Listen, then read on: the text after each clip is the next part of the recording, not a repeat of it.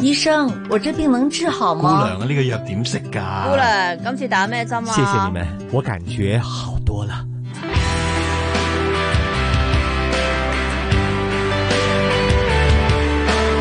医护从新出发，主持杨紫金，嘉宾主持关志康。来到了每逢星期二，我们的医护从新出发呢，这边呢有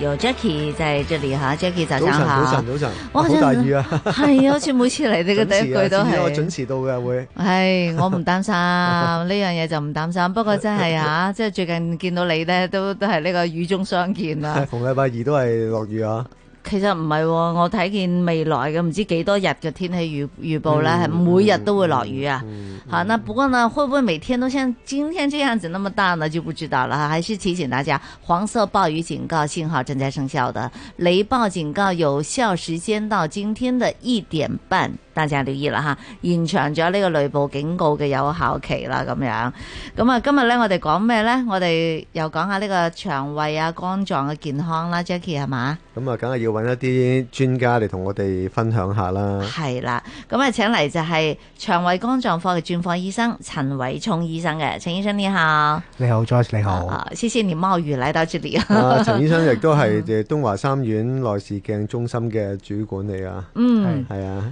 咩叫內視鏡中心呢？陳醫生內視鏡其實係我哋講緊內窺鏡，係即係我哋平時誒喺我嘅中心常做嘅就係腸鏡同埋胃鏡啦，即係，係用一條誒軟啲嘅管仔喺嗯譬如由胃鏡就喺口腔咁就放入去，就我哋可以檢查我哋嘅上消化道啦。腸鏡咧就係喺個肛門嗰度入去就睇個下消化道。嗯，咁啊就即係個中心其實主要都係做呢一方面嘅檢查，係啊，定係係提供腸胃肝科嘅服務，係，同埋亦都可以做埋誒內視鏡嘅嘅檢查。嗯啊，你哋東華三院內視鏡中心咧，同其他啊，即係東華三院醫院嘅服務有咩唔同啊？誒、呃我哋內視鏡中心就比較專一啲啦。咁其嗯實如果東華三院誒、呃其他嘅部門咧，誒、嗯譬如醫院裏面咧，其實都係屬於醫管局下下就為即係誒普羅大眾、普羅市民係提供一啲醫護嘅服務。係咁而我哋呢一邊咧，就係、誒屬於一個係半私家或者私家嘅服務咧。嗯咁誒、呃都係同普羅大眾一齊，但係就唔會話需要經過誒、呃、醫管局嘅轉介啊，或者唔係隸屬於醫管局嘅，係我哋係東華三院轄下嘅一個誒、呃服務機構嚟嘅。嗯，但係呢個就半私家形式嘅係嘛，誒呃係㗎係㗎。嗯即係平啲，哼，都平啲啊嘛。啲， 有誒、呃價錢我就唔方便講，不過我 哋就希望其實係作為一個誒喺誒全私家同埋喺政府誒、提供，譬如醫管局嘅中間一個橋梁啦。咁因係為有時喺誒、呃醫管局裏頭，可能誒、呃大家都會講，可能誒、呃排隊嘅時間、輪候嘅時間會比較長一啲，嗯因為真係資源同埋病人真係數目太多，咁個個同事好勤力做嘢，但係都要排到好長時間。係咁但係私家嗰度有時一啲嘅普羅嘅大眾又未必會真係誒、呃、願意花好多嘅金錢係喺自己誒、呃健康上高啊成。咁我哋係提供多一個諗法，可能係喺個價錢方面係可能會喺兩者嘅中間，咁、嗯希望可以多啲人可以接受到一個誒誒、嗯呃有質素嘅服務。係咁啊，講起身咧，頭先嗰首歌就叫做《不能説的秘密》，但係咧，我發現咧，如果你個腸胃唔健康嘅話咧，其實嗯好多人都會知嘅喎，因為佢反映喺你塊面度，即係唔係個秘密嚟嘅，會唔會係咁樣嘅啦誒、呃有時譬如你話誒誒皮膚差同誒。吓，嗯係腸誒大腸道嘅健康有冇關係咧？嗯誒呃唔一定有，因為有啲誒嚟到睇我哋嘅，好多皮膚都非常之好嘅，好後生嘅，嗯哦係都講咗好多佢腸道嘅秘密俾我哋 聽。哦原嚟咁樣唔係你啊！睇我就知啦， 你睇我就知啦。我自己皮膚你又係後唔生好啫，我皮膚唔好，但我腸道好好啊。 但會唔會咁其他嘢又會反映咧？例如會唔會又有誒、呃口氣嘅問題啊？嚇、會唔會又有誒係咯？即係會唔會有其他嘅問題可以反映到出嚟嘅咧？都會有嘅。譬如如果阿 Joyce 你講到話口氣嗰方面啦，嗯咁、如果你話腸道方面咧，如果你話口腔都係我哋腸道嘅開始。係咁如果你話牙齒上高有蛀牙或者有啲菌喺度，或者佢洗得唔乾淨嘅、刷嗯得唔乾淨嘅，咁、當然會有口氣啦。係咁第二樣嘢啦，譬如有時我哋可能嗰、個、呃、食得多誒、呃一啲難消化嘅食物，誒、嗯譬如一啲發酵性好好高嘅，可能好多氣喺入邊嘅，係可能我哋有胃氣，可能呃咗一啲食完嘢嘅味道出嚟，都可能係形成一啲口氣啦。嗯，咁呢個都係腸道不健康喎。會唔會啊你你你你就係一個內窺鏡中心嘅主管啦。係咁啊，問下你啲即係你最熟嘅嘢先啦。因為嗱內窺鏡就即係你話啊衛即係照衛鏡啦，嗯，咁啊或者係嗰個啊啊即係 pat pat 嗰度啦。嗯咁就誒、呃我哋照胃鏡咧，我都照過一次啦。係咁有啲人就話好痛下嘅，即係嗰、個即係話俾我聽，哇都好辛苦喎咁樣。咁但係我照嗰次咧，就真係一你啲瞓咗覺都唔噶同，嘛？係啊，就因為你瞓瞓咗咗覺啊。嘛，用麻醉咁所藥食以誒、呃其實就想問下醫生咧，誒、問下 Kelvin，其實誒嗰、個照胃鏡其實應該係係咪麻醉多啲好啲？有啲人就話誒、呃有啲都好叻嘅話，我唔麻醉嘅，我寧願忍，我驚咁樣，我驚要麻醉，我覺得有風險。嗯咁你點睇呢樣嘢？誒呃呢個問題都幾難答嘅。 嗱誒，通常我就會同我啲誒誒病人上到嚟嘅時候就會講啦，咁係好視乎喺邊一個角度出發。嗯如果病人係誒好驚嘅，喺病人嘅角度最好就係你打啲藥打冧咗我啦，係我乜嘢都唔知道嘅時候呢，誒飲得你點做都得㗎啦。因為聽太多啲好恐怖嘅事故啊，好好恐怖嘅誒其他嘅人嘅講述嘅經驗啊咁樣。咁但係都有一啲呢，就可能係話誒我晏晝要開會啊，我唔嗯想要咁多嘅麻醉，因為我一定要好精神嘅。即係唔想咁係 wing 係嘛？係啦，你俾少少我好啦。誒誒、係其實係誒、一個誒、內窺鏡檢查咧，其實誒、麻醉係幫到我哋手嘅。嗯但係有時候喺醫生嘅角度咧，如果麻醉藥誒俾得太多，亦都我哋會知道會影響到佢嘅心肺誒、譬如誒、血壓、呼吸、心跳啊等等嘅嘢嘅。嗯哼有時如果我哋麻木追求個病人要瞓到冧晒，嗯俾好多啲鎮靜劑佢，變咗佢誒瞓到唔識唞氣嘅。結嗯果就可能又要又誒有急救風險係啊，嘛有風險啊等等嘅嘢。咁所以如果你話真係深一啲嘅麻醉，譬如監測麻醉啊，或者全身麻醉咧，咁嗯誒、呃我哋要有一個在場要有一個麻醉師喺度睇住嗯嘅，因為多一個嘅專業嘅誒專科醫生喺度咧，咁我哋會即係分擔咗我哋嘅工作咧，咁、我哋對於病人嘅安全會好啲。嗯是咁但係相反啦，誒、真係誒就咁喺譬如以往喺政府醫院嘅，嚇咁我哋可能淨喺個喉嚨嗰度噴一啲局部嘅麻醉藥，嗯我哋都可以好順利咁做到一個胃鏡檢查。係，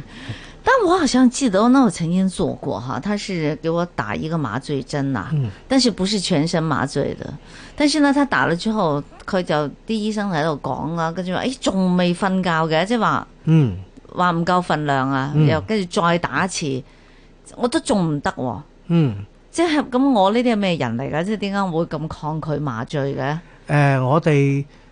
周不時都會見到有咁樣嘅情況出現嘅。哈哈，即係可能誒、呃每十個病人，可能有一個或者二十個有一個病人，我哋要打好多劑量嘅，嗯係即係會比較打多少少，或者有一啲係可能誒、呃打誒、一半一支一支針藥嘅一半，嗯個病人已經瞓到好冧㗎啦。嗯誒、嗯，跟住已經係一個鐘頭後先醒㗎啦。有一係啲咧，我哋可能要係誒、打多一支，即係係即係打晒成支咁樣樣嘅情況。咁其實好視乎咧每個人嘅體質嘅。誒、係，呃當然啦，我哋嗰、個、誒身體大細啦，譬如我哋誒、呃有啲肥胖嘅人啊，或者佢可能誒飲好多酒，或者食咗某一啲藥物咧，刺激咗我哋本身身體上高某一啲酵素咧，哦可能令到我哋分解嗰啲麻醉藥會特別多啲，哦，係啦、或者好似一個比喻就係好似飲酒咁，係有啲人飲好多都唔醉。嗯有啲人飲少少咧就被白咁就瞓低咗啦。其實陳醫生你講得真係啱啊！即 係嗱，我就唔係肥胖嘅人啦吓，但係咧嗯後嚟分析咧就係因為我真係唔即係即係好清醒啊！連啲係醫生都話吓你仲唔麻醉，你點解仲唔瞓覺咁佢咪嘅？危險啲啊？佢要打多啲咪危險 啲啊？咁我又要打多次，我記得打三次咧。後嚟佢你你知唔知嗰個監生隊 隊住個胃鏡來照我，我佢係我仲好似劏豬咁咁你好樣。痛啊？我痛啊，因為我嗰次佢真係醉唔到啊，跟住我咪劏嗯豬咁樣啦，我叫到成成間醫院都震驚啊咁樣。哇！係咯，即係叫咗，因為真係辛苦。其實係主要係太敏感，個喉嚨係太敏感，因為佢喺上面插落去噶嘛。後嗯嚟咧就分析咧，可能我前一晚係有飲酒啊，哦，係或者係平時會飲下酒啊，就令到咧係真係酒精令到你係抗麻醉性會比較強啲噶。呢個就係啦誒係咪係咪咁啊首先啊，Joyce 我一定唔會話你係肥 胖啦。 第二樣嘢就係、誒，嗯好、難講，因為有一啲病人就真係誒誒，對於呢隻藥係冇咁敏感嘅，所以嗯當然啦，如果你話真係誒、想做得舒服啲、瞓得好啲，或者合作得好啲啦，我哋講，係誒即係因為我哋做每個檢查，如果你係誒誒有抗拒嘅，或者合作唔到嘅，點都會有啲風險，甚嗯至乎做唔到個檢查嘅。係如果啦誒，譬如啊，將來有呢個醫療需要，真係要做多次次呢個檢查嘅時候咧，嗯嗯可能就真係要有麻醉師睇住，因為可能係啊即係我哋傳統我哋常用嘅藥物對你未必有咁大嘅效果。誒、嗯真係要睇下一次係咪對真係得定係點樣，因為每一次都唔同嘅個狀態。哈哈係哈我覺啊上得次反正經歷就不太好，啊我覺得唔關唔關事喎，因為嚇我自己都有飲下酒啦。嗯咁、但係跟住誒、呃上次去做胃鏡呢，嗯真係好冧嘅，係完全發生咗所有事都唔知嘅。呢個打針咯喎，一打跟住就嚇跟住下一個嘅誒、呃、場景就已經去到病房度擘大隻眼咯，已已乜嘢經嘢做都完唔了，知對係啊。但是可能不一样，因为呢，你我你在你在这个就准备好要做一个全身麻醉的一个做法的麻醉的剂量跟药，跟我在诊所里边做的可能是不太一样的。藥物係唔一樣對嘅，藥係藥是不一樣的，嗯係啦，所以我就我我下次做嘅時候咧，我會選擇係全身麻醉瞓一覺咁呃樣，或者嗰一種係啦叫做監監察麻 醉啦，係啊監係啊測麻醉就是會吧輕鬆好多對嘅啊。對，因為上尤其次是係對啊我上次我經驗非常的不好，後來呢就很厲害，然後呢，咁我因為太敏感啊嘛個喉嚨係，跟住又喐得好緊要啦，然之後呢，個姑娘同我講：你唔好再掙扎啦，如果唔係你喉嚨會損晒㗎啦咁樣。嗯，咁誒，如果誒胃鏡又咁辛苦，腸鏡又咁辛苦，會唔會一次過做晒好啲？有冇套餐㗎？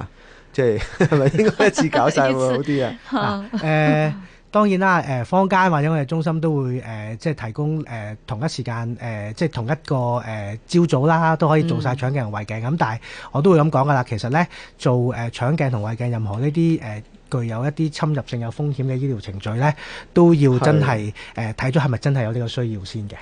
係啦。但好似話咪四十歲以上就有呢個需要係咪？聽講係，嗱，啊如果誒、呃即係冇冇冇病冇痛都話要定期要去照，即係即係誒、照下腸啊、熱誒、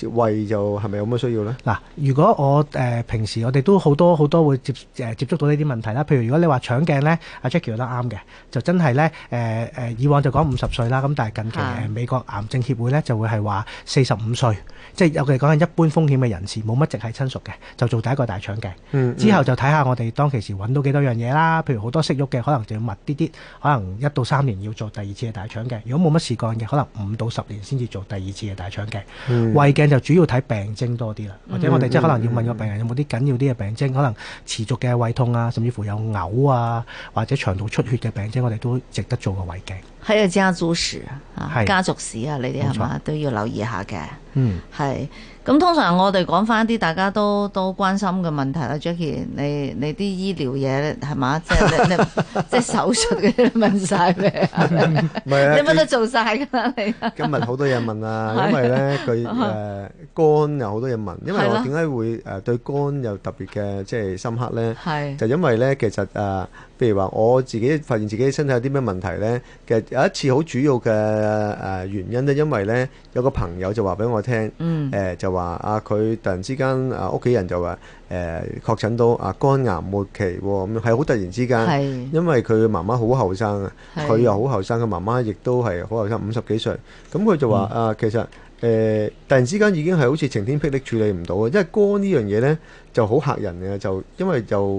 會好似冇乜病徵咁樣啊！啊，咁其實我哋點樣去預防或者點樣去偵測到其實，即係我嗰時一知道就話，哎誒咁唔好理啦，即刻去做個體檢先啦！啊，咁就即係刺激咗我去做個身體檢查。唔係佢哋話，如果你肝有時皮膚又會好黃啊，咁樣會唔嗯會都算係病徵啊？咁樣誒、冇錯嘅，其實誒。阿 Joyce 同埋 Jackie 都講得啱啦，因為其實肝咧可以話係即係早期嘅肝病，其實係冇乜特別嘅病徵。嗯但係如果你話皮膚黃咧，我哋相信可能係一定係好急性嘅肝炎啦，或者已經可能係個肝臟嘅功能咧嗯影響都好緊要。我哋身體裏面咧，譬如我哋誒、呃平時抽血驗一啲肝功能咧，其中一個指標就叫膽紅素。嗯膽紅素咧，其實誒、呃如果你話即係積聚咗喺個體內，我哋排唔到出嚟嘅，可以係一啲誒、呃譬如膽石、誒、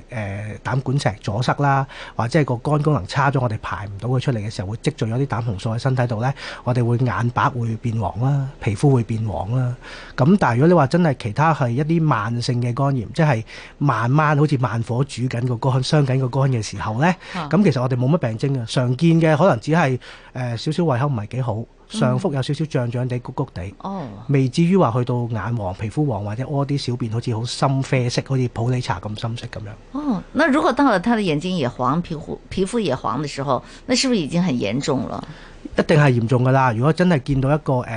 肝同肝病有關嘅病人，而佢眼有黃嘅話，我哋會建議入醫院做進一步嘅治療，睇下究竟佢係可能誒本身係誒長期有一啲肝炎、肝病，所以受損咗去到肝衰竭、肝硬化嘅情況啦，定係可能係誒頭先講過，可能急性嘅膽管有石塞住，咁我哋可能做一啲誒逆流嘅膽管鏡、內窺鏡，可以清到啲石出嚟嘅話，就嗰個黃色就可以鬆翻落嚟、淡翻嘅。那會唔會也像胃啊、腸子呢樣子可以做檢查？我哋夠唔夠睇下個肝健唔健康啊？咁有冇得睇㗎？有嘅有嘅嗱，其實誒、呃如果你話喺誒中國區啦，係啊嘛中國香港區啦，誒、呃我哋暫時最常見嘅一啲慢性肝病咧，就係乙型肝炎，嗯基本上就係、誒、每十個人有差唔多一個人咧就係乙肝嘅帶菌者。嗯，咁但係呢個病呢，我哋會認為係隨住時間呢，我哋希望誒誒、呃呃我哋所有嘅同事腸胃肝科嘅嘅同事都係希望可以清除到呢一個病嘅，係因為誒誒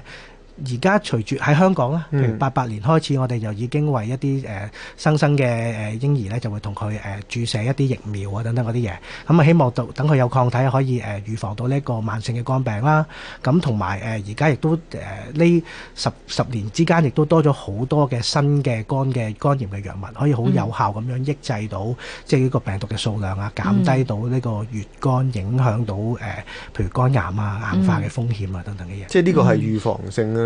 咁但係如果譬如我驚咧，即係好驚有啲咩事，咁我應該係定期去抽下血，誒、嗯就 O K 啊，抑或要再照下啲乜嘢咧？誒、我哋會建議咧，誒、揾醫生睇啦，跟住誒、第一睇睇有冇家族病歷，有冇乙肝呢樣嘢啦。嗯第二樣嘢咧就可能誒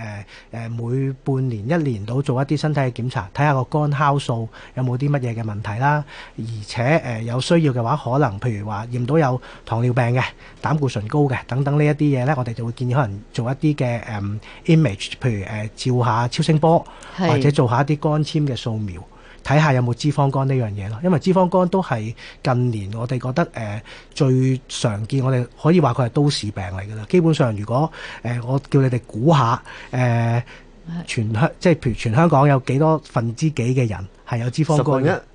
一唔做好止多啦啊，嘛我覺得係咪三分一都有啊？咁多個差唔多啊，哇咗咁多啊四分一嘅人係呢，我哋做研究係有誒、呃脂肪肝嘅。嗯，咁、而乜嘢人裡面係再高危一啲嘅呢？人係啦肥。仔，係啦，係啦，同埋誒糖尿病或者前期嘅糖尿病擲界嘅人咧，係咁誒、呃中文大學做過一個研究咧，係幫一啲有糖尿病食緊藥嘅，嗯或者係即係一啲叫少少擲界嘅前期糖尿病病人睇咧，差唔多有七成八嘅病人嗯係有脂肪肝嘅。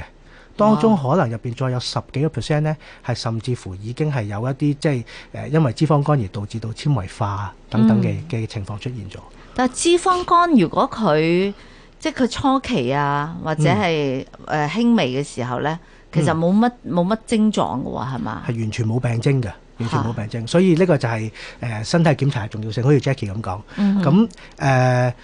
抽血咧，甚至乎係誒、呃完全正常嘅我哋肝功能，係係啊，但係如果係發現咗佢係初期嘅脂肪肝，然之後經過呢個飲食調理啊，自己嗯正常翻啊，減肥啊咁或者糖尿正常翻，係咪、就會回復翻一個靚嘅肝㗎啦？係㗎即係係㗎會正常翻。係啊，真人真事係有唔係㗎。即係係咩叫脂肪肝咧？其實即係佢即係個脂，即係個肝肥係咪？即係要鵝身體肝嘅。咁樣，即係身體或嘅者嗰啲血有一部分，譬如話好似肚腩或者塊面咁樣，咁我咪有脂肪面咯，係嘛？係嘛？即係其實係，即係其實係咪意思即係話一個部分係肥啲咁解啫，係嘛？係冇錯，因為咧平時我哋誒嗱，其實脂肪肝最主要嘅成因咧都係食多咗嘢。咁平時我哋誒、呃食多咗嘢，吸收太多嘅營養啦，咁係我哋會轉化做脂肪嘅。嗯咁脂肪佢嘅積聚咧，可以喺我哋皮下嗰度啦，即係譬如面啊、手腳啊等等嗰啲嘢啦，或者咧仲有一個係叫做內臟脂肪嘅，嗯即係誒、呃包圍住我哋內臟，譬如係肝入邊啦，或者係腸嘅衣啊，或者其他包住內臟。咁其實誒、呃，當呢個內臟脂肪係增加咗嘅時候咧係，咁誒亦都會增加咗脂肪肝嘅風險。嗯，即係特別肥大係咪？脂肪肝就係係啊係啊即會其實係即係鵝肝啦，我哋就係話鵝好似鵝肝即係肝即係咁脂樣肪肝啦，係啦就係咁其實誒、呃譬譬如有啲人可能會諗個肝大啲，係嘛？咁會大啲喎。咁係咪會誒、呃功能好啲啊？好似大隻啲咁啊咁樣？其實唔係嘅，佢係大咗積聚咗啲誒，呃即係受咗一啲傷害。係跟住咧，嗯而多咗脂肪裏面咧，係除咗話即係平時我哋飲食嘅脂肪積聚落去啦，嗯受傷嘅時候咧，我哋個肝咧都會多咗一啲脂肪嘅，嗯係一個發炎受損嘅一個機制嚟嘅。哦，咁有冇有冇分男女啊？ 誒呃冇分嘅，冇分男女嘅，男女都有機會係可以呃誒係咪男士多啲啊？會男人肥啲係嘛？肥啲 啦，飲酒啊，同埋作息時間大肚腩啊係咪？大肚腩中央肥中胖央應該肥有胖關係誒，其啊實中央肥胖係一個最大嘅誒呃原因嚟嘅，嗯，係啦，因係為嗰個肚腩嗰度即係可以肚滿腸肥，個肝都會肥。对， 好吧，回头我们继续要来谈谈我们的这个肠胃肝的这个健康哈。啊上午的十一点半，听听财经消息。